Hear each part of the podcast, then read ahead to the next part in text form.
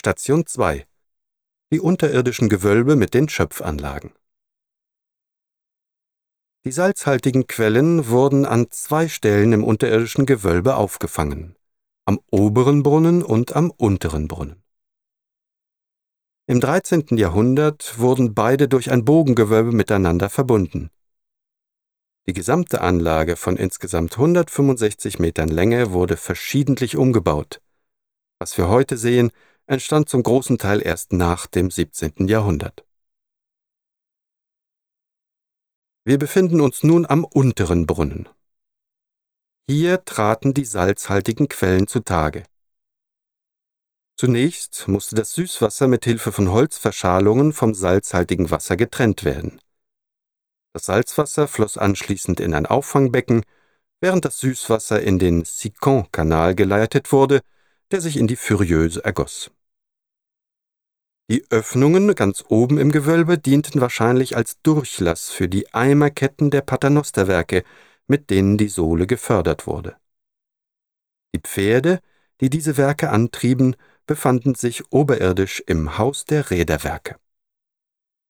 Im 19. Jahrhundert kam die Technik der Tiefbohrung auf, womit die Sohle direkt am Salzstock abgepumpt werden kann. Deshalb wurde das Auffangen der Sohlequellen eingestellt und der untere Brunnen wurde nur noch als Deponie für die Asche benutzt, die in der Siederei anfiel. Durch die Ascheaufschüttungen hat sich der Boden mit der Zeit um mehrere Meter erhöht. In 21 Kilometer Entfernung von Salins befindet sich ein weiteres Zentrum der Salzgewinnung, die Saline von Arc-et-Senans. Sie wurde 1774 von Claude Nicolas Ledoux erbaut und sollte als königliche Saline zur Deckung des steigenden Salzbedarfs beitragen.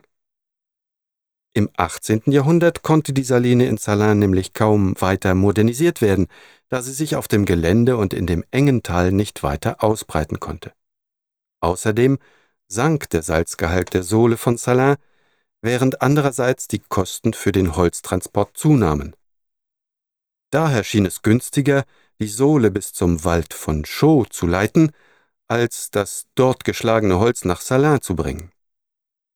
Zwischen den Dörfern Arc und Senan entstand ein neuer Produktionsstandort, der über eine 21 Kilometer lange hölzerne Sohleleitung aus Salins gespeist wurde.